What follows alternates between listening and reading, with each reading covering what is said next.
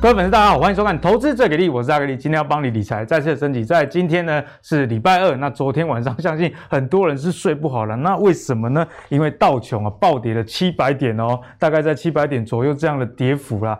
VIX 指数哦，就恐慌指数嘛，通常 VIX 指标呢跟这个盘势。指数的走势是相反的，我们可以看到一直飙升了二十 percent 啊，那为什么会跌那么惨呢？啊、有一个说法是说，Delta 的病毒快速的这个侵袭全球各国，尤其在美国，美国六月每一天确诊的人数大概一万多。不过，虽然疫苗的这个施打率已经超过了百分之五十，不过因为大家觉得说，啊，我打疫苗就可以出去 cheat，结果这个 Delta 病毒啊，连打过疫苗的人还是。会被感染的啊，每天确诊现在已经超过了三万哦，所以也由于这个疫情对经济复苏以及哦，你会不会诶现在解封之后又在封城这种不确定的因素呢，也引起了美股的一个大跌哈。那全球股市也有一个比较大的震荡。那我们刚刚讲到了，除了这个美股下跌以外，我们看到油价也是哦，OPEC 达成增产的协议，那供需问题嘛，你增产，那自然油价就会跌啦。油价目前跌破这个啊、七七字头的一个关卡。那恐慌指数我们刚刚提过，其实也反映了现在大家对盘势的恐慌啦。那美国十年期的公债也可以特别看到跌破一点二 percent 的关卡，这代表什么？大代表说，哎，大家都去买买债嘛，那你债的价格往上走，利率自然会往下掉，代表说什么？大家现在。哦，避险观望的这个气氛相当的浓厚了，所以回到台股啊，现在这个疫情啊，还有通膨缩表这种各个不确定因素，指数又在高点，自然压力就会比较大。我们来看一下哦，哦，在七月十五到了一万八千点之后。其实啊，好像比女生卡卡还要卡。我们可以看到这边指数其实没有很强劲力道往上走，反而有往下弯这样的一个态势。那在今天我们礼拜二录影的时候，现在是早盘啊，啊盘中最多也大跌大概两百点左右。为什么？因为昨天美股大跌嘛。所以呢，我们就要来关注一个很重要指标，叫美元指数啊。之前我们有跟大家来聊过哦，美元指数通常跟这个新兴国家市场的股市走势是相反的。如果美元指数高，就代表说，哎，资金回流。美国，那美国的股市可能相对就会比其他各国还要好啦。那我们看一下美元啊，六月累积升值二点三 percent 哦，这这个数字是怎样的一个水准呢？是去年三月疫情爆发以来最强的单月的涨幅。所以我们看到，哎，美元指数似乎已经表态了。那我们再跟其他先进国家的一个货币做比较，可以看到美元的升势啊，超过啊日元啊、法郎以及欧元等等哦，所以这代表说，诶，目前美国的这个资金确实是相当的一个强势啦。那台股虽然还在持续的攻高的阶段，不过呢变数很多啊。我们刚刚提到国际疫情的影响以及这些啊缩表啊或升息等等的疑虑以外，哦，那我们的张忠谋张爷爷啊，台积电创办人也跟大家。分分享一个他最近的一个观点，就是世界各国现在都在做半导体的军备竞赛，而且是晶片自己。他觉得这不是一个好现象啦，因为毕竟半导体的这个支出很大，那你有没有办法做好良率，这又是另外一回事。所以今天这么多的一个国际焦点的主题，以及到半导体，甚至在航运，都是我们今天节目讨论的一个重点。好，首先欢迎今天的两位来宾，第一位是大家非常喜欢的财经专家阮慕驊，慕驊哥。大家好，第二位是我们标股名师朱家宏朱老师。大家好，大家好。好，那一开始呢，先跟大家聊哈，我们刚刚讲到了美元呐、啊，投资人现在已经连三周做多这个美元哦，而且是投大型的一个投机者，所以上升的动能目前看起来相对有撑啊。所以如果美元指数或者是美元进一步的往上走，对台湾的股市会有怎么样的影响？我们就请慕驊哥来先帮我们解析。好，那这个美元指数，当然正如啊刚才阿格力所讲的哈，跟新兴市场的这个股市啊，它呈现是一个相对反向的关系，就是美元越强，相对新兴市场的股市啊，这个压力就越大哈，因为毕竟你想看那个新兴市场很多资金啊是靠外资嘛哈，这个外资进来投资呢，它都是用美元换成本本国货币，那如果说美元转强，这个当然这种呃所谓外来的资金，它又就可能把这个。股票卖掉，然后之后呢，这个回归到美元去，对，或者说这个是一个鸡生蛋，蛋生鸡的关系了哈。所以说，这个确实哈，这个美元指数一走强的话，其实我们对于这个新上的股市，我们就要这个提高警戒一点哈。那大家可以看到，那美元到底会多强？刚刚阿格里讲说这一波的上升角度还蛮陡的哈，看起来它上升的力道蛮足，这是确实是这样嘛。但你可以看到哈，这个是二零一四年以来美元指数的一个非常长期的月线图。你会发现哦，这个美元指数啊，它其实呢大的一个区间就是在一百点跟九十点之间，哦，各位可以看到，它每到一百点之上，它就相当大的压力了，就再再升的就很有限。但是跌到九十点呢，这边就形成一个很大的一个支撑的力道。啊，那这一波呢，各位可以看到，它其实也是来到九十点哦，打了一个双底之后呢，现在目前开始出现呃走升的一个态势。对。那至于说它会升到哪里去，嗯、各位有看到这个地方就有两条非常长期的下降的一个均线呃均线。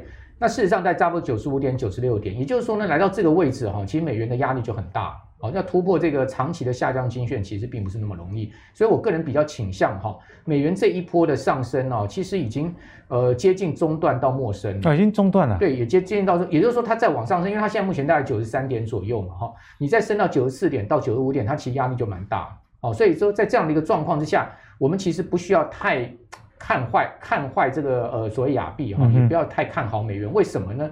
因为美元它本身还是有一个结构性的所谓双赤的问题。那你都知道美美国现在大量超发钞票嘛？事实上，如果以长期美国国家偿债能力来看，哦，那其实美元的价值哦，我们是要打一个折扣。嗯哼。哦，所以在这样的一个状况之下，我个人其实并不是认为说美元长期它会有一个非常强力的上升的行情。但问题就是说，现在短中线确实美元，各位看到这个日线哈，它确实很明显的在往上升。它尤其是从这根红 K 棒，各位可以看到，哦，这个红 K 棒是它一个这个波段的起升，你在六月十一号。哦，那从六月十一号这根红 K 棒拉上来之后，它就很明显的是一个多方的态势。短短一个月而已。对，短短一个月一个多方态。那什么样跟美元是一个跷跷板呢？就是金价哦，你可以看到非常明显的哈，同一天哦，一天都不差。六月十七号、十一号这一天，金价这一根黑 K 呢，也是它这个大波段的起跌点哦。所以说呢，美元跟黄金呢，它就形成是一个资金的跷跷板。也就是说，当美元转强的话，资金会从黄金撤出，好，那进入到美元。那同样的这个同理可证了哈。嗯、但各位有没有发现，其实美黄金最近已经不太跌了，对，它慢慢在上升。这个告诉你什么？这个告诉你就支持我刚刚的说法，也就是说呢，美元在升哦，很有很有限的，因为不然的话，金价不会在这个地方就止止跌了，它。可能还会继续崩下去，那它已经开始有资金慢慢进去捡黄金了。嗯哼，好，那这个进去捡黄金的资金当然是美元换的嘛。对，所以说这个就是告诉我们，就是说你也不用太看好美元。但问题就是说，尽管现在这个我们认为美元中期的走升有一定的这个空间的幅度了哈，但问题就是说，我们我们也的确看到，从六月十一号以来啊，资金呢是往美元走的同时啊，也很怪异的一个状况啊，它是往债市走。哎，债市对，你可以看到。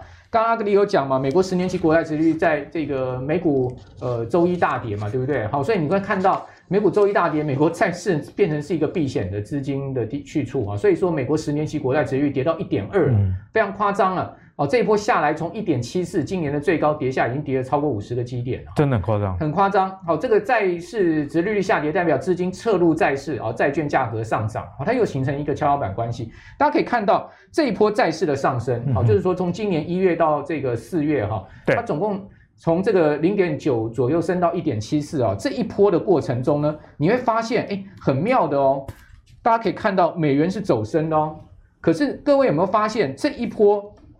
债市的下跌，哎，却不一样哦。的下跌哦，这个美元它它是走升的哦。那这个到底是怎么解解读它呢？从总总体经济跟金融市场的角度来，我的解读是这样，就是说呢，前一波这个债市的这个殖利率上升，债券价格的这个呃大跌哈，那资金呢，它是撤到美元去避险，我就把债券卖掉，进入到美元。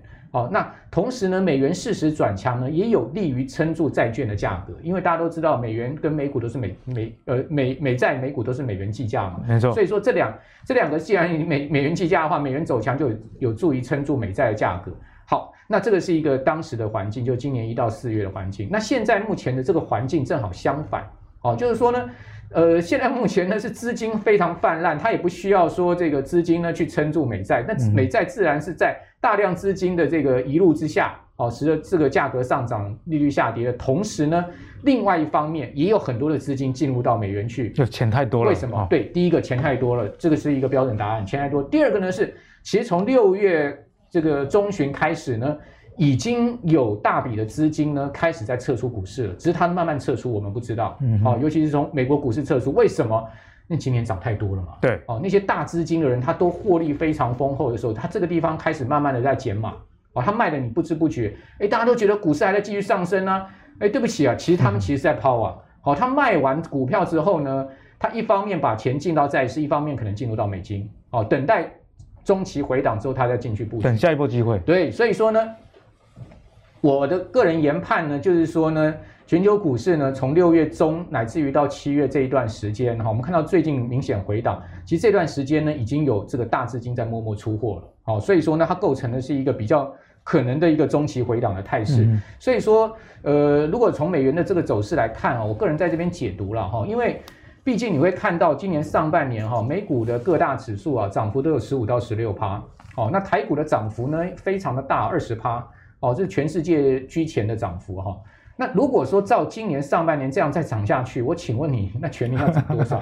对，那台股要涨四成吗？美股要涨到到到到三十趴吗？去年已经涨这么多了，今年还有可能再涨这么多吗？所以从这个角度来思考，站在上半年获利已丰厚的情况之下，哦，我倒是觉得在这个地方呢，我们应该静待整个盘势哦有进一步的方向性出来。嗯、现在目前的方向是看起来是这个往下哈，但它不是一个剧烈往下。我觉得现在目前的这个呃方向性呢，我们先初步定位它是在转弱的一个行情的过程之中。那如果说它更进一步的剧烈的这个往下哦，比如说去破了月线回不来，然后继续一直往下往季线那个地方走，那你可能就要确认这一波是一个中期回档。嗯嗯。那中期回档呢，呃，所谓中期回档，它就是修正上半年的走势。对。好，那既然是一个中期回档，修正上半年走势，你就不急着进场。好，你要比较看到比较明显的，因为中期回档通常 A、B、C 三波，那你就比较看到明显的一个量缩落底的讯号之后呢，你再去择优啊，择优下半年有机会的这个标的去进场。对，所以慕驊哥呢，只给大家建议，看起来还是要多留一点现金啊，哈，因为股市位阶毕竟比较高，加上有这么多的变数存在，不管是在美股或者是在台股，都看到哦高档往下的一个情形。所以接下来我们就要继续请教一下我们的朱老师啊，朱老师是技术派的一个高手，那我们现在要先请教朱老师，台股啊逢高的卖压。万万八会不会变成万八？就是大家盼望哦，好不容易达到，但是又失去了。尤其在最近台积电这个法说会公布嘛。公布这个第二季，其实毛利率是下滑这样的状况，获利也也是是减少了，而不是大家预期的增加。因为台积电在法说会前夕啊涨了一大波，大家是预期说，哎，你六月的营收这么好，那你获利应该会不错。结果毛利率不如大家的预期，那当然有很多的原因，等一下也会跟大家讨论。那展望第三季呢，台台积电的营收是说会成长的，那毛利率也渴望再进一步的提升了。不过我们看到美股跌得这么弱，然后台积电目前大家。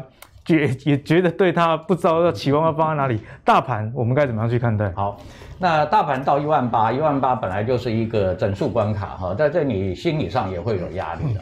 嗯、那在位置上就是呃也也是嘛哈，高高在上啊，大家在这里都非常害怕啊，那就会担心啊。但是一般来说，整数关卡很难说一次就站稳。对，它都要来回给你震荡哈，嗯、所以在这里我们这个盘呢，就是美股还没有大跌，我们其实已经是一个震荡盘，啊，已经在这里出现震荡。那前两天台积电法说会不理想，就台积电把大盘拉下来，啊，因为台积电有一天好像就跌了二十五块，对，哇，那一天这大盘影响很大，那一天他把大盘，那可是我们的大盘看起来也没有很大跌哈，那就是因为有别的股票在撑着。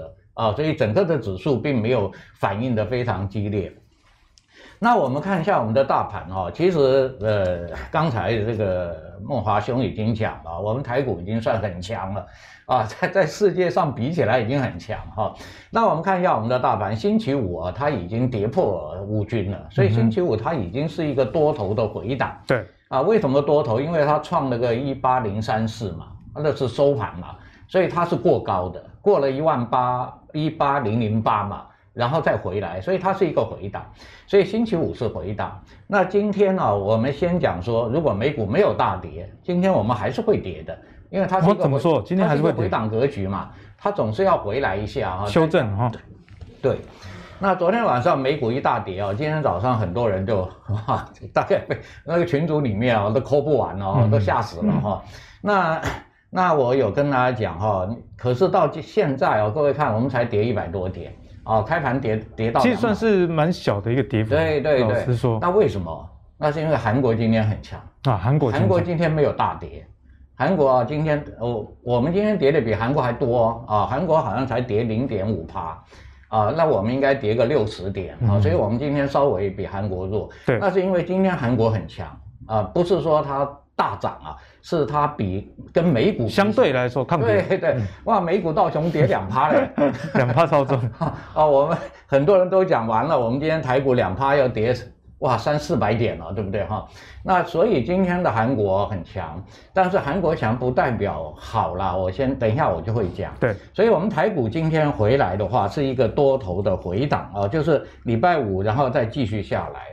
那回档有一个重要的支撑，那这个支撑就是上一次的低点啊，在一七五九七这个位置啊，在这里。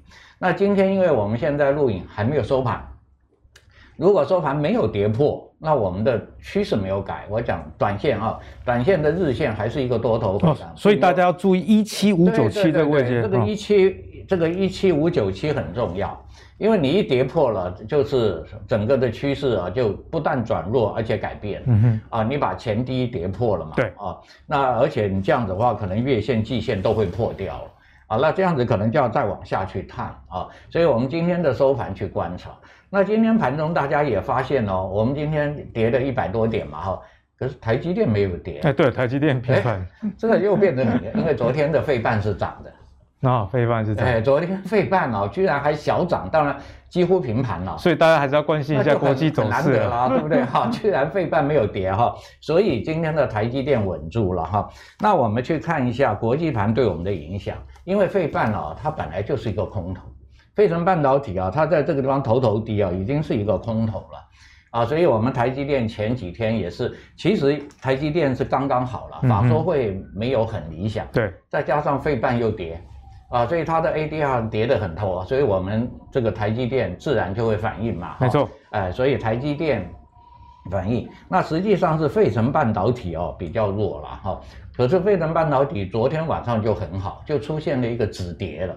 啊，那因为它跌深了嘛，它连三黑啊，啊连三黑出现一个红 K 嘛，所以它止住了啊。那如果我们这个大盘哦不要再继续往下杀，就是今今天晚上看费半能不能够反弹，因为它是空头了，所以它叫反弹啊。那我讲到这边最重要跟大家讲哈，虽然说我们的的我们的台股还蛮强的哈，大盘还蛮强的，但是国际盘不好。啊，费半是一个反弹盘，它不是一个多头在走。那换句话讲，如果费半反弹，我们的台股也不再跌的话，各位其实手上的股票要检视一下，嗯、刚好有你 有机会啊，让你可以卖再高一点，对，不至于大赔。没错，对不对？好，因为费半不是多头啊，这我在说明。好，那另外我们来看一个，我刚刚有讲韩国今天好像蛮强，但是它还是跌哦。啊，韩国是空头哎，韩国是空头，空头续跌啊。嗯啊，它是一个空头反弹，然后在礼拜五的时候它就跌了，那今天再跌，因为美股跌嘛，它再跌，所以韩国是一个空头走势啊，只是它今天碰到季线了啊，韩国在季线在、哦，所以碰到季线有一个支撑呢。因此我们把整个的融汇来看的话，就知道美股道琼跌得很很，已经跌破月线季线了嘛，哈，所以全部都转弱了，包括拉斯达克本来也算蛮强，现在也跌破月线了。那整个的国际盘现在也都开始偏弱了哈。那我们的台股现在看起来蛮强，可是各位在这里操作就要注意，第一个你不要在这里去加码去追股票，嗯哼，啊，因为国际盘并不好。我讲看韩国是空头嘛，费半也是空头啊，啊，它只是昨天刚好它比较强止住了，啊，那我们趁着这个国际盘或者我们的大盘如果能够止住的话，那就是你检视一下你的股票。如果你的股票高高在上，大盘现在震荡，你的股票跌破五均了，你就先减码。有获利先停利，你就先把资金收回来了，你不会吃亏嘛？因为你卖在跌破五均，怎么会怎么会吃亏？嗯啊，你说哇，跌破月线、季线我才卖，你当然就赔很多哈。所以大家只要掌握整个的大环境，知道现在大环境并不是像以前那么好了哈，所以你的操作就保守一点。啊，把资金抽回一部分，对啊，然后再等下次的机会嘛，然后再看美股到底是有没有办法转强。嗯，什么时候止跌转强，你就少做股票，就这个这个资金控管一下、嗯、啊。这个是现阶段各位要去考虑你手上的股票。没错。好，那我们 这样说明了以后，也就是告诉大家，上次的一八零三四啊是压力，也就是说，如果它反弹到。稍微有反弹，但是过不了一八零三四，你也是要准备减码，嗯，因为大盘就会在这里，在这个在这个里面区间里面震荡，哎，去震荡。那如果跌破，那你更要减码，对，对不对？啊，你知道你知道大盘有一个跌幅嘛？那可见你的股票跌破五均也会有一个跌幅，嗯哼，那你干嘛要去把它抱到那个抱到那个下面哈？你就先卖。先卖它，对，所以我们做股票本来就是跟着大环境走的啊，类股也一样嘛，类股转弱，你这个类股就少做一点嘛，啊，你如果还获利，你就报一报嘛，如果你你已经跌了，你就获利赶快跑嘛，哈，你就把获利入袋啊，这个操作观念都一样哈，所以我们的大盘一般来说，现在今天的收盘很重要哈，因为到目前还没有跌破这个区间一七一七五九七是。我们就抓一个好了，一万一七一千一万七千六百点，嗯啊，比较好记了哈。对，一七六，你收盘跌破了，你就检视呃收盘前了哈，比如说一点二十、一点二十五跌破了，你就检视一下你手上的股票。如果你的股票今天也很弱，那跌跌下来，那你就赶快减码。嗯哼。那另外我刚才有讲啊，美股碰到这种大跌啊，其实我们在前面节目也有讲过，你不要开盘卖股票，嗯你会卖在最低点。因为通常是大家最恐慌的时候，因为大家都很恐慌，一开盘啊，今天有的群主是一一就还没有开盘就想哇，今天要杀要把股票杀光了。你看 他他如果一杀光，当然不是说今天股票会大涨了，但是你会杀在低点，啊，你稍微看一下，看看韩国，韩国都维持的开低啊就没有下来了，嗯、那我们大概震荡啊还可以维持往上拉，是，那这时候你再看你的股票嘛，如果拉上来，哎，还没有跌破五均。那你就再守一下。那如果拉拉拉上不了五均，快要收盘了，那你就把它解了哈，所以我一直跟他讲，美股大跌，心理上大家都会很害怕。对，所以你很容易杀在开盘的地方。啊，你忍耐一下，也许你一开盘跌两趴，哎，后来拉的只跌一趴，那你还是少赔嘛。对，啊，少赔也是赚，也是赚啊。少赔就赚啦。啊，我们的操作的观念啊，斤斤计较，啊，对不对？哈，你如果不斤斤计较，你你该卖你又不卖，它就一直跌。所以我们整个的大盘目前的状况应该是这样。嗯，所以朱老师也提醒大家，在这个大盘转弱的同时，如果你手上的股票有一些获利，或者是说，哎，有一点亏损的，但是你想要把这个亏亏损最小化，获利最大化，这时候不妨是一个呃减码的一个时刻啦。那你可以参考这个一千一万七千六百点这个位阶哦。如果跌破的话，那相对这个盘势转弱就会更加的明显啦。好，那我们刚刚讲到这个大盘的近期弱势，其实跟台积电有很深的一个关系，所以这一条感觉就比较短调哦。因为很久没讲话的张爷爷啊，张忠谋爷爷其实给大家的印象是很斯文嘛，然后温文儒雅。不过这一次啊，他在这个。那个 APEC 非正式领袖闭门会议之后的记者会，诶，提出了一些观点，而且这个观点感觉蛮重的哦，语重心长哦。他说很多国家推动在自己的境内生产半导体，你看刚才说的应该就是美国啦，美国最近这个态势非常明显。张野说，若在其啊发展下去，境情况可能会失控到可怕，他用可怕两个字来形容。推高了成本，仍无法达到自给自足。我想这样的话也是有点道理啊。从这个台积电法说会，我们可以看到，哎，台积电已经是世界最强，资本支出也几百亿的美元，但是这个毛利率一样受到先进制程哦，可能良率啊以及营收呃可能有不如预期的影响，所以毛利率没有大家想象那么高，反而还是减少了情形。所以他也提出这样个概概念啊，就是世界各国你每个人都要改。搞半导体，我台积电这个良率都没有办法，还瞬间把五纳米优化了，你其他国家可以吗？我们像我们最近也看到这个 Intel 去买了这个格罗方德嘛，那这这样子的一个军备竞赛，对于台股的后市会有怎么样的一个影响？先请慕驊哥来帮我们解析。好，其实台积电现在目前的问题啊，也就是大盘的问题。哦，这个。现在全世界股市到底什么问题？不是说这个景气不好，好，也不是说呢，呃，企业不赚钱，正好相反，景气好，企业赚钱。但为什么指数在这个地方感觉上面上涨乏力呢？就是因为涨太多了，嗯，涨太多，这个涨太多了才是真正的问题。就是说，它其实这个股价的上涨，大盘的推升啊，我们刚刚讲台股涨两成，美股今天上半年已经涨了十五趴，它其实已经反映现在目前的这个现况。那现在大家看的是后面嘛，哈，因为。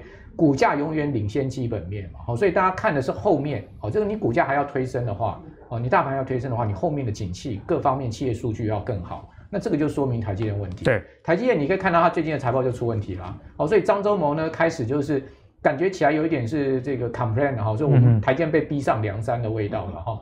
那他当然就是说，在法说会上面，台积并没有说我们的毛利下降哈，是因为到这个全世界各地方要去投资，甚或呢，就是说我们要去支援欧美汽车晶片是这个呃这个不够的问题。但是让大家心知肚明嘛，这个其实就是比汇率还要这个主要的问题。台电都说是汇率问题，事实上汇率没那么大程度了。我觉得真正的问题在于它的这个高阶制程的这个产能利用率不够了哦，所以因为它的产能利用率就移去所谓的成熟制程哦，去支援这些呃 MCU 啊哈这些东西了哦，所以呢，当然台积的毛利就掉掉下来。所以说张忠谋是借这一次 APEC 在做一些抒发哦，他的 complaint 就对了。抒发情绪。但问题就是说，现在目前全世界都把半导体当成是这个战略武器啊哦，但大家都要自给自足啊，日本也要自给自足，欧盟也要自给自足，美国也要自给自足，中国大陆搞自己的。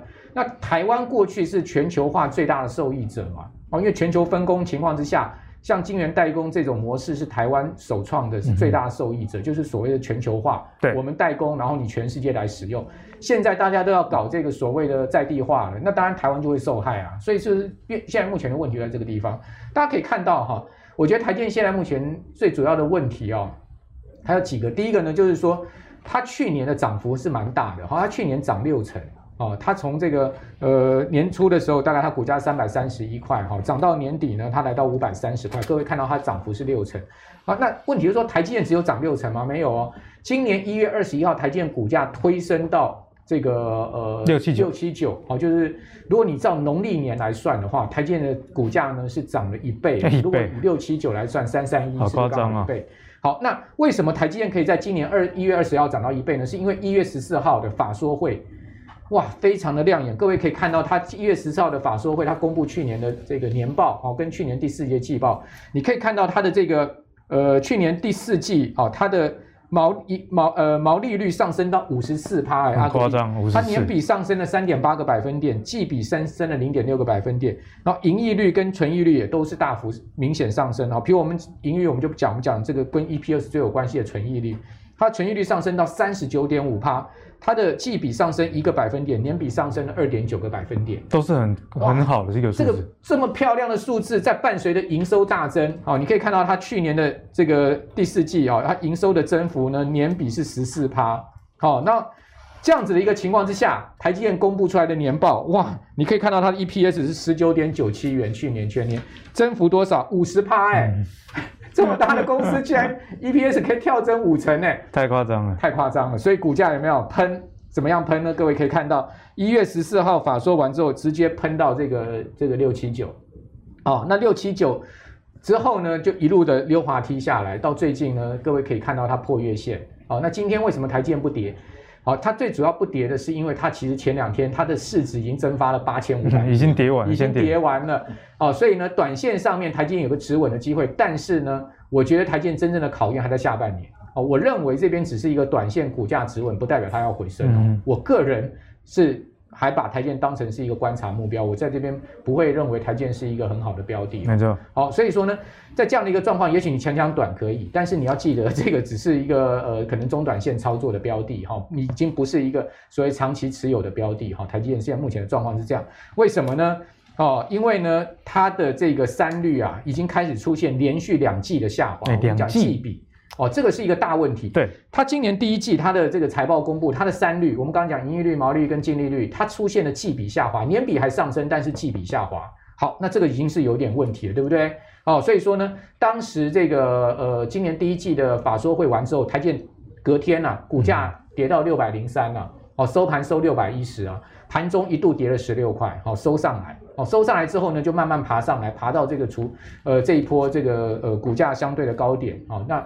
那就是在法说前一天，股价来到相对高点之后呢，法说完隔两天就大跌。好，那法说的成绩，各位看到连续两季出现了三率下降，然后呢，同时呢，要命的是这一季第二季它的三率年比也下降，又下降。第一季三率季比下降，年比没有下降哦，年比小增哦，但是第二季三率不不但季比下降，年比也下降，那要命了嘛。哦，这就要命了嘛！所以说，在这样的一个状况之下，大家就关注下半年，你第三季、第四季，你三季会不会继续在三率会不会继续在下降？对，哦，那如果你第三季、第四季三率继续下降，如果伴随的营收增幅又减缓，哇，那个不就更要命了吗？所以说，在这样的状况之下，它就已经说明了大盘现在的困境是什么？大盘困境又台积电的困境，都已经去年涨很多了，今年涨上到一月已经涨很多了，大家都知道你好，但是后面就是考验。嗯哼。所以为什么今天台股你可以看到它是弱中稍微带点强，强中又带点弱？为什么？那一开盘直接破月线嘛。对。你开盘破月线，你能不能站回月线就是一个关键啊。哦，你说我今天直接开盘用跳空的方式破了月线，那我能不能站回月线？那如果你站不回月线，你今天就算是在月线下挣扎挣扎，你后面可能还要再继续下去啊。现在就是这个状况，就跟台积电一样啊。你今天止稳了，你会挣扎挣扎，你可能后面还要下去是一样的。为什么？因为大家看的是后面，未来看的是基本面，后面到底会怎么样？那不是看的是这个现在或是过去了。所以我觉得现在目前的状况，大盘就是台积电，台积电的大盘，他们现在是一样的这个所谓的困境。所以慕驊哥也说明了为什么最近的大盘呢、啊？攻一万八之后，好像一万八变成一个盼望，就是来自于这个台积电。其实，呃，这个三率部分第一季啊，虽然是这个季减，但至少还是年年增，大家心里还想说，哎，至少还比去年好。不过第二季看起来啊，这个年。是呈现衰退这样的情形，所以呢，最近的大盘的压力就来自于台积电。哦，那如果你是对于台积电有兴趣的朋友，木老哥刚刚也建议啦，就是，呃，你再观望一下啊第三季的这个毛利率如果有止跌回升，我想这也还不迟啦。哦，那讲到台积电呢，也不得不提台股里面有非常多的台积电概念股，在今年年初的时候，台积电六七九叫做一家烤肉万家香哦，设备股雨露均沾。不过在现在这个情况下，虽然资本支出没有减少，但是股价上难免会受到台积电呃下跌这样的一个冲击啊，所以关于台积电跟台积电的设备厂技术面方面，我们该怎么来看待市场的情绪？我们请朱老师来帮我们解释。好。那刚才台积电这这一阵子遇到的困难哈，那个莫怀雄讲的非常的详细了哈，一定有背后原因嘛，才会造成它的股价不涨嘛哈，这个呃 OK 的哈。那现在我们就看技术面好了哈，台积电我刚刚有讲，今天虽然它没有跌，因为它前面连续跌三天，对，还跳空杀的哈，那就已经反映它的那个法周会嘛哈。那我们看一下台积电的位置啊，它今天没有跌嘛哈，可是台积电的位置在哪里？它的位置刚好就在前。前面的低点啊，跟我刚才讲大盘的观念一样，前面这个低点不可以跌破啊。那今天它没有跌破，但是呢，它是靠下沿，它并不是在上沿，不是说在压力着你啊，它是在支撑着你。换句话说，支撑是不可以破的啊。它今天没有涨，但是还是濒临这个。濒临这个边缘，感觉如履薄冰，所以大家就把这个这个边缘在哪里，就是五百七十八块。其实五百五百七十八块在前面很久的时候，大家都讲台积电这个是一个好的买点，对对，你只要回到五百七十八块啊，就是一个买点哈。可是现在因为整个的局势不一样，时空背景不同，因为此一时彼一时嘛啊，那个时候台积电是哇全球代工这个护国神山啊。那现在能不能护了就不一定了哈，这个我我经常有这种感触了。再大的企业啊，如果有政治干扰啊，这个企业就很麻烦了，真的很麻烦。你看最近中国大陆几个大企业，对不对？到美国去上市，政治一进来，你什么都没有了。嗯嗯。啊，你说你哇，我获利能力很好，我这个什么都没有用，因为有个政治进来了啊。这台积电啊，也是我讲的，我我觉得意思了，就是有苦难言呐。啊，他们 真的是有苦难言。我技术那么好啊，领先全球，现在全世界都要来瓜分我。像车用晶片的那个毛利其实也不高，对，啊对，啊都都要来找我，对不对？害他就不能按照他自己的节奏。节奏发展去，所以他就影响他所有的步调了哈。这个，比如说你要设个厂，你看你的资本支出又要又要增加很多，必然会影响到你的那个获利的嘛，对不对？这是一定的哈。是，所以它经过那么多，所以现在的台积电看起来啊，就是在这个边缘。那我们就技术面来讨论，就是各位看一下五百七十八不要跌破啊，因为现在没有收盘哦，没有保证说呃我们今天它就不会跌破啊，只是开盘。它表现的还蛮强的，没有跌破啊。那跌破了会怎么办呢？这个台积电一跌破，在技术面就很麻烦了，因为技术面下去没有支撑了，它要跑到那个长下影线五百一十八块才有支撑，哦，这个幅度就很大了。对啊，啊、呃，你你你要不要报？你自己衡量一下了，对，对不对？哈，你说哎，跌个两块就，机会跟成本大家要、啊，因为我们就技术面就是看支撑压力嘛。如果说哎跌两块就有支撑，那我就再报一下。可是现在如果一跌就到五百一十八了，你这个支撑就会就会跑的。当然五百一十八看起来支撑力量蛮强，因为那个地方有非常的大量。啊，长下影线表那地方有大量的接的哈，那可能到那边也差不多了哈。它虽然衰退，但是本质还是有这个获利嘛哈。所以大概五百一十八块也是在台积电来说，可能在那边整理一下哈，整理整理再上来。不过再上来都是压了啊，因为你这个头部被跌破了嘛，那就会变成压力啊。所以短线上就技术面，它应该就是这样子的。格式了啊，方式，那大家去注意一下。那如果就我们操作的人来讲啊，本来就是你跌破月线、跌破季线的股票是不要留在手上的，因为你一跌破月线哦，就像刚刚木华兄讲，你要上不了月线，你就麻烦了、嗯、啊。我们平常在教技术面也是这样，跌破月线啊，它是多头，但你最好观察几天。啊，我们讲了三天你要上月线去，你不上月线，月线就弯头，那一弯头你就要跌啊。所以，我们即使台积电有反弹，那各位也是要衡量一下，如果它过不了前面高的压力，或者月线上不了，你还是呃就减码，因为你这时候也没什么损失嘛。啊，你不要把资金套在一个呃。上涨有限，短时间你看不到获利的 啊，这可能这一下来要搞一两个月哦，那你的资金套在这里面，时间成本啊。即使你对它很有信心啊，可是我又讲，刚才又讲啊，政治欲的干，政治力的干预啊，这个影响就很大。所以我觉得张忠谋讲那段话是语重心长，可是他也没办法。嗯啊，因为出出面的不是小国啊，是不不是一个小国家，都都是大国家哎。对啊对啊，所以他也真的无赖啊，没办法，他只能够提醒大家了哈，你们每个人都搞，实际上不划算的，你你也不见得搞得成，嗯嗯，对不对？结果搞得大家都倒霉，全盘皆输，你也你也没搞成，我也少赚钱。台积电也也受伤啊，其实这是有一个例子可以看啊，从什么时候开始就川普嘛，嗯，川普那时候就打了一个口号，就是制造业回美国，对不对？我我不靠你中国大陆了，我全部工厂都给我回来，那会造成什么？嗯，物价不得了啊！你你在美国生产多贵啊？对，工人的成啊，你为什么制造业会跑？就是因为你你这边生产不符合成本嘛。没错啊，所以你不可能说全世界每个国家都来制造业回来嘛。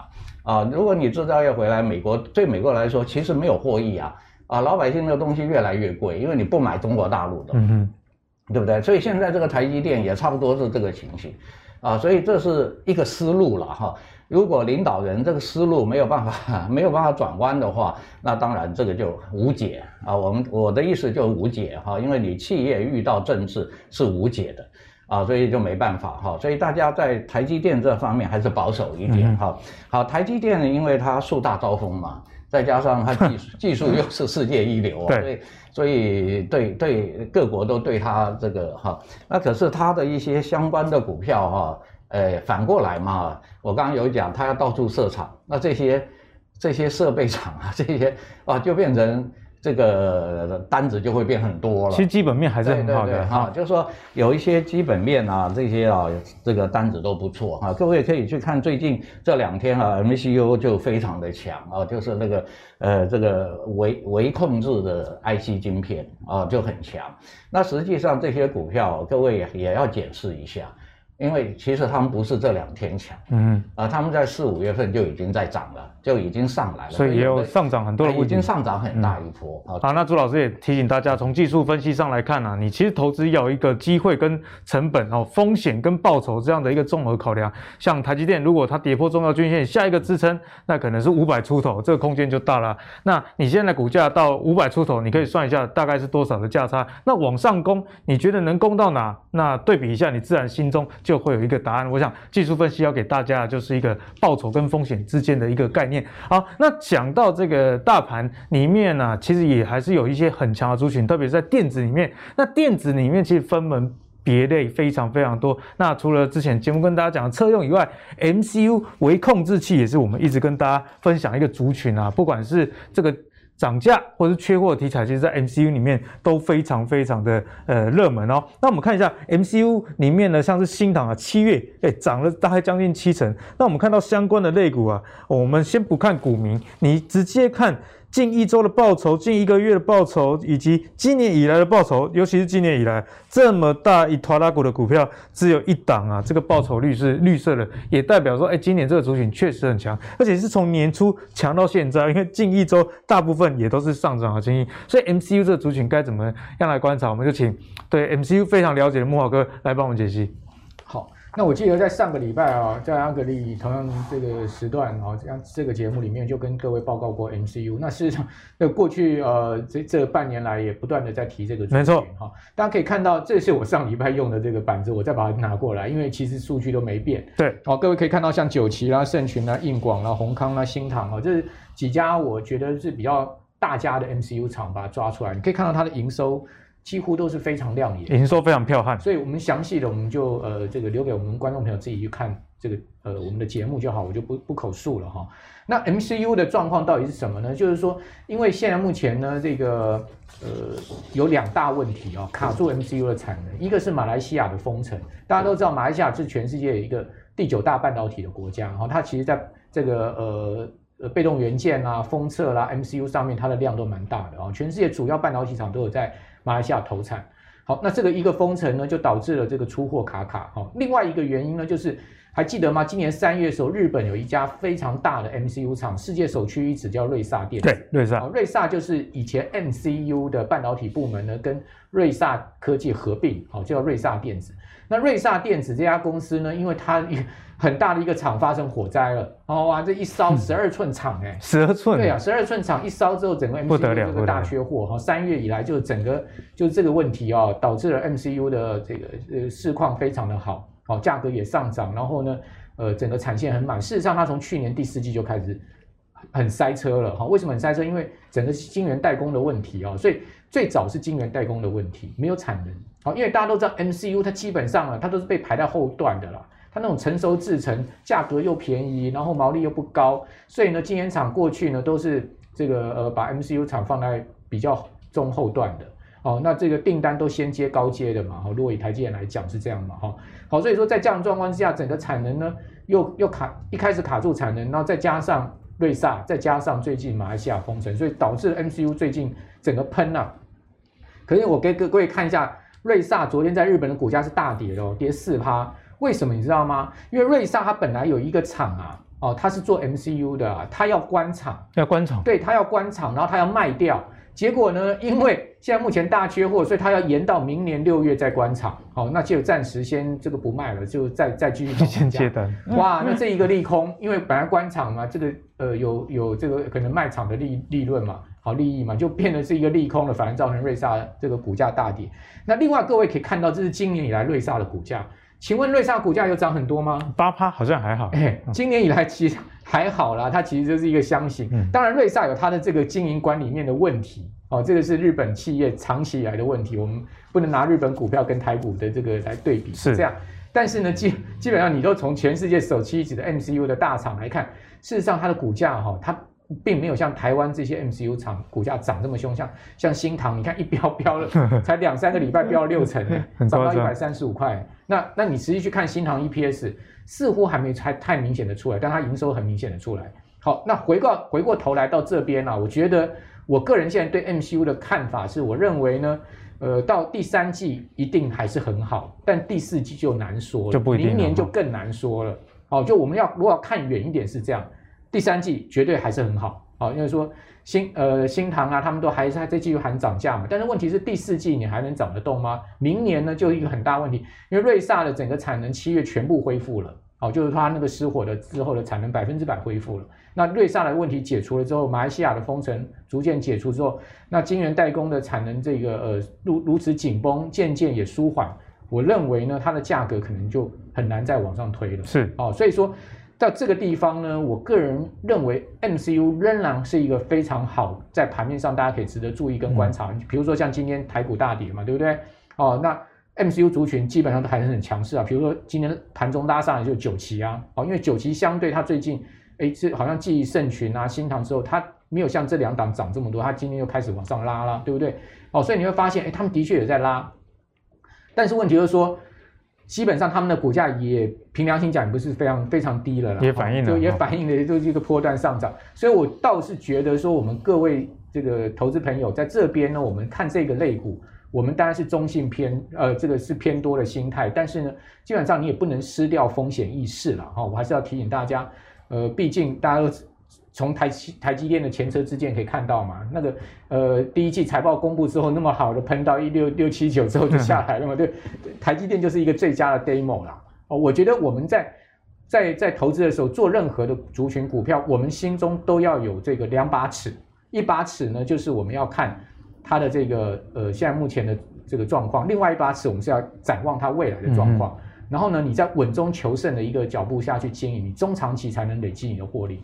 所以呢，莫哥也提醒大家了，这个呃产业面虽然很好，但是也要留意股价有没有反应。那这个股价反应未来的这个基本面有没有机会更好，也是股价之后能不能继续攻高的一个关键。所以现在的财报跟未来的展望，大家还是要合并起来看。好，那讲到这个 MCU 股价已经涨多了，但是毕竟它还是算相对强势的一个族群。如果有些人是比较短线思维在看待的话，从技术面上。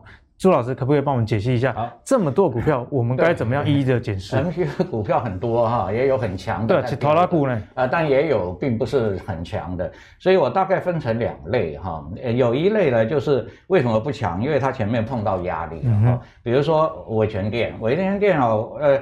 像刚才我们讲这这一类这个类股的股票不是最近才涨的，它前面已经涨过一波了哈，所以我们看一下伟联电，各位看得很清楚啊，这一波已经飙的非常多了。那回来修正之后再涨啊，当然它又恢复了一个多头架构，但是很明显的碰到前压就出现长黑，所以像这样子的股票你做起来可能就没有那么像你想象的那么好哇，都跟那个新塘一样哇可以 飙了哈，因为你刚好就在压力啊，所以这个股票这这一类的你就暂时的就不要切进去哈，因为你就在压力前面。没错，那那什么时候切？你等压力过了嘛。啊，你看那些强的都是过压的哈。好，那同样的松汉也是一样啊。松汉各位看也是啊，是不是这一波飙了，然后打底上来，但是这边有两个头在这。这两个头还没过哈，所以各位你在这里一个超级大量红可以买，很可能就会做修正了哈。所以这一类的股票你现在去做就比较辛苦。所以我们技术分析上还是要往回看一下。最强的是什么？当然就是这个哈。实际上我们把刚才那两只股票跟跟这个对照就知道，你看这个九旗这么强，那它是不是也修正碰到压了？对，但是碰压被突破了。啊，它一突破就飙了，就开始来了哈。所以如果你要做这类股票，你就在压力前的你先不要动，突破那天你去进啊。但是等刚才都讲了哈，其实他们的涨幅都很高了啊，也也不见得还有太大的幅度了。那如果以基本面看到第三季还 OK 嘛，所以你还是可以去做啊。在这种标股啊，我个人的操作都是做短线，因为你是标股，你一下就赚二三十趴、四十趴了。你你还要报什么长线呢？对不对哈？呃，如果它转弱，你就卖一趟啊，你三四十趴就先获利嘛哈。好，所以这我分的第二类就是已经过压的，它就比较容易飙啊。所以你看这个九旗就是过压。啊，所以它在前面压力前其实也整理了很久的，嗯哼，啊，那因为大家都比较注重这个每天在飙的哈，实际上它前面也是经过整理。好，那灵通也是一样，各位看是不是过压了？哦，就往上大喷出了。对，过压就会喷。那新塘也是，啊，新塘也一样啊，在这个压力这里有回来，然后再喷的啊。那如果这些过压的股票，各位呃，基本上来讲它比较强，因为它能够把压力过嘛。那所以你可以去锁它的回档，因为它一下涨那么多，总是回来要休息嘛。对，你锁这个股票的回档，或者锁刚才预压，锁它去突破。嗯哼，啊，它突破你短线比较容易获利哈。你看盛群是不是也是过压？对不对？这边是不是有一个压？那是不是过了？一过就连三天就来了啊、哦！那当然这是在技术面啊、哦、去操作，因为基本面已经探讨过了嘛哈，就短期还是、嗯、还是可以看到呃看到第三季嘛。那我们就基本面至少已经备在那个地方对啊，就那我们就在技术面去找这个点切进去。是在大盘这么不好的时候，如果你还可以切进去赚到钱，对不对？有、啊、已经很棒了，有赚就好了。总比你去抱着台积电啊，在那边一直想它涨啊，要那要好多了嘛哈。所以我们操作有时候资金的分配啊，灵活一下运用，嗯、会获利比较多，比较快啦。所以，我们如果我们以 MCU 这个族群当成一个范例呢，慕驊哥跟这个朱老师也跟大家。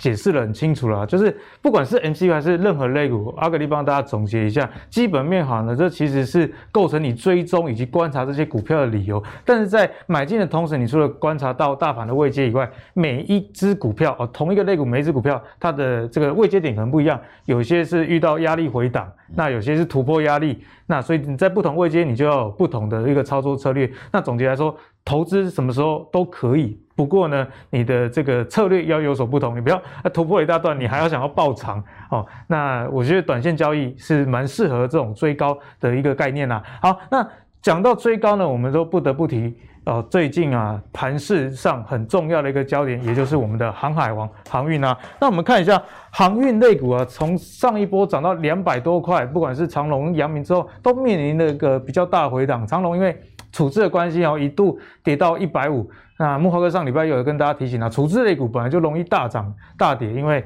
呃不好挂嘛，二十分钟一盘。那这礼拜其实是航运很重要的一周，为什么呢？因为有三大关键事件连续三天发生啊，像昨天七月十九阳明法说会，今天看起来股价并没有太抢眼的一个表现。那七月二十号，也就是今天是万海，礼拜三刚好是长隆。那长荣呢出关的时候，刚好就是它法收会的一个时间点啊，所以航运呢。三个法收会都集中在这个礼拜，因此在这样的情况下，航运类股后市我们该怎么看？毕竟很多人在这边他可能已经赚很多的，但是他还不知道要不要续报。那不小心追高的呢，现在套牢也不晓得该不该停损。莫哥可不可以教我们，就是货柜三雄现在我们该怎么样去看待？好，那大家可以看到今天盘面上货柜三雄股价都是重跌的。好，那个我觉得货柜三雄呢。法说会哈很难影响股价，因为大家都知道他们的基本面非常好，公司派呃出来的法说也不会给大家太多的意外，就是好量好或是更好两个字啊，哦，所以说呢，呃，现在目前我觉得航运类股的这个股价的问题，如果纯粹就股价来讲的话，它股价问题不在于基本面，而在于筹码面。啊，散户很多哎，筹筹筹码面或者是说技术面的问题啊，因为毕竟他们经过这一波修正之后啊，他们的筹码面、技术面都已经有比较紊乱的情况了哈。那基本面能不能让他们这个股价再继续冲呢？就是一个大问题。好，因为他们从去年以来的股价都是十倍以上的上涨，甚至阳明呢都涨了二十几倍。哦，他们的这个涨幅非常的大的情况之下呢。呃，基本面是不是还能再把他们的市值顶上去，就不无疑问。因为这三雄最高市值的时候加起来，三家公司差不多两兆五千亿啊，这么大的一个市值哦，是比呃红海还大的市值啊。你说要多大的资金才能把他们再往上顶，就是一个大问题哈。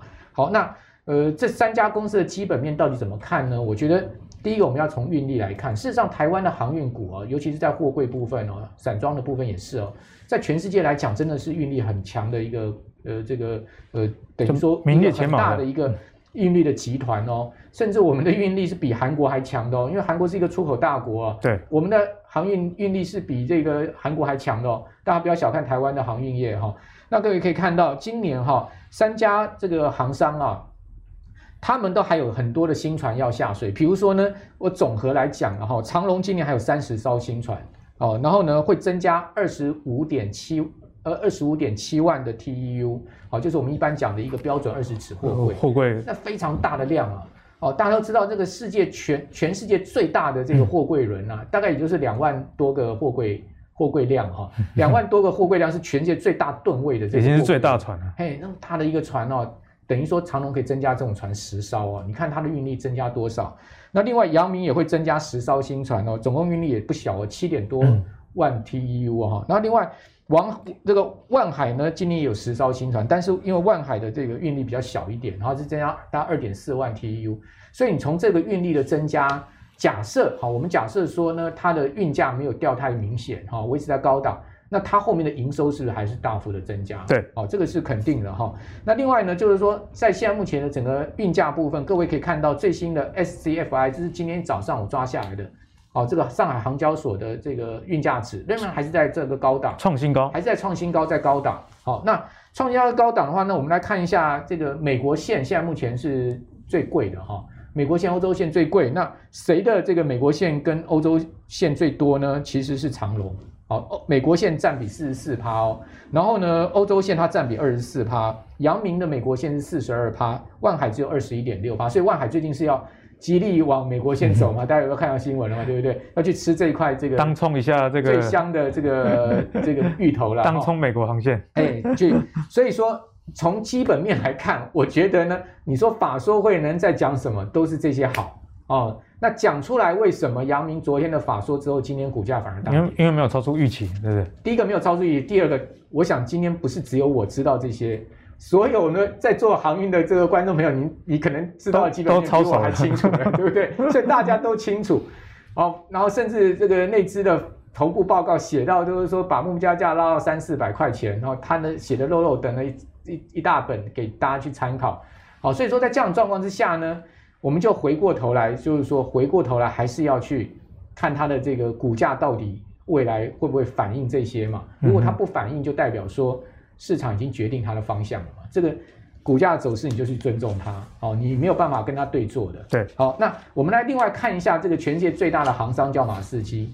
马士基呢，它的运力是全世界 number one 哦，哦，大家可以看到，呃，马士基今年的股价最高涨到多少？啊，最高从年初到现在涨五成啊，涨百分之五十了，哦，然后呢，最近马士基的股价是在回落哦，所以说你从这个全世界最大行商的这个货柜商的这个股价，你可以看到，哎，其实台股最近货柜三雄回落，它也是有迹可循，也不是没有原因的，因为连马士基都涨不动啊，而且马士基年初上来也是涨五成而已啊，好，所以我个人在这边对于。航运股我没有多空的看法了，好，我只是就现在目前观察到一些状况。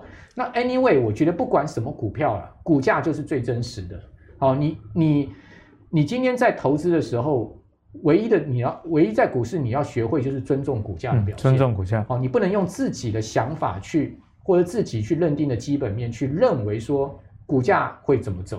啊、哦，我觉得股价它所展现的是一个众人集合的意志力，市场、哦、对市场的力量。好、哦，所以说呢，唯独就是尊重股价。那你会发现，哎，最近股价在走弱的族群，大体上就是上半年非常强的面板、钢铁、航运。为什么他们会走弱？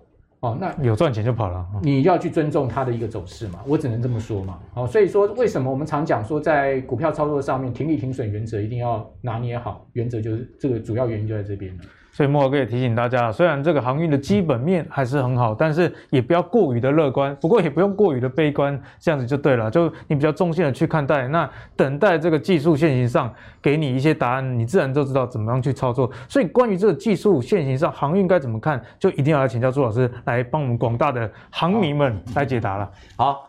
我们就技术面了哈，基本面大家都已经知道了哈。就技术面看航运的这一次的回档哈，就跌得很深了啊，它把月线给跌破了啊。那我们刚刚是有讲，你只要你这个肋骨再强啊，跌破月线你就要提高警觉。一个就是你一定涨太多了，那第二个就是你卖压一定很重，对不对？所以我们可以看到这个已经跌破了，但是跌破了不代表趋势改哦啊，它还是一个多头架构。啊，跌破不代表趋势改。但是因为你跌深了，你再上涨，你上面的压力就会变很重。各位看它前两波，前两波啊，这个只跌两天，这个只跌一天，这个只跌一天，但这一次就不是了，这次上面光头啊就整理了一个礼拜，然后再往下杀，所以现在你上来的压力会非常重啊。所以现在做航运股的，第一个当然你个股不一样啊，个股的图不一样啊，像万海最早就跌了。啊，很早就杀下来，月线早就破了。嗯，那这个当然你就不适合再去做了哈。我们就技术面来讲，如果你是跌破月线的什么，本来就不建不建议你进进入了。那如果它转强了，比如说法说会以后啊，这个又转强了，大家因为修正完了，那你就按照技术面上了月线你就去做，但是不要忘了前面这这个高点，就上次这个高点的压力。对。如果过不了，就请你走。所以长龙现在的不是航运股的建议，就是做短线。啊、你不可以去做长线啊，位阶太高，再加上它这次回档的这个上面的压力太重。啊，所以你在操作上还是以短线高高卖低买啊，你不要去追高啊，大概还可以做一个短线的价差了、嗯、啊，做一个短线价差。所以在那个航运上呢，两位我们的先辈啦，也跟大家讲说，你在投资上其实要很尊重市场。那尊重市场讲起来很抽象，我觉得最简单的方式就是像刚刚朱老师所讲的，你以均线作为一个判断的原则啦。啊，如果能站上月线的话，那自然你去做强短，这样是比较适宜的。啊，相信大家今天在节目上收获满满了，不管是从总经还是台积电一路聊到航运啊，大大家还是记得一个原则，就是停利停损你要设定好，然后尊重市场，自然你在投资上呢就能比较顺风顺水啦。那如果你喜欢阿格力的投资最给力的话，别忘了上 Facebook 跟 YouTube 订阅投资最给力。我们下一期再见喽，拜拜。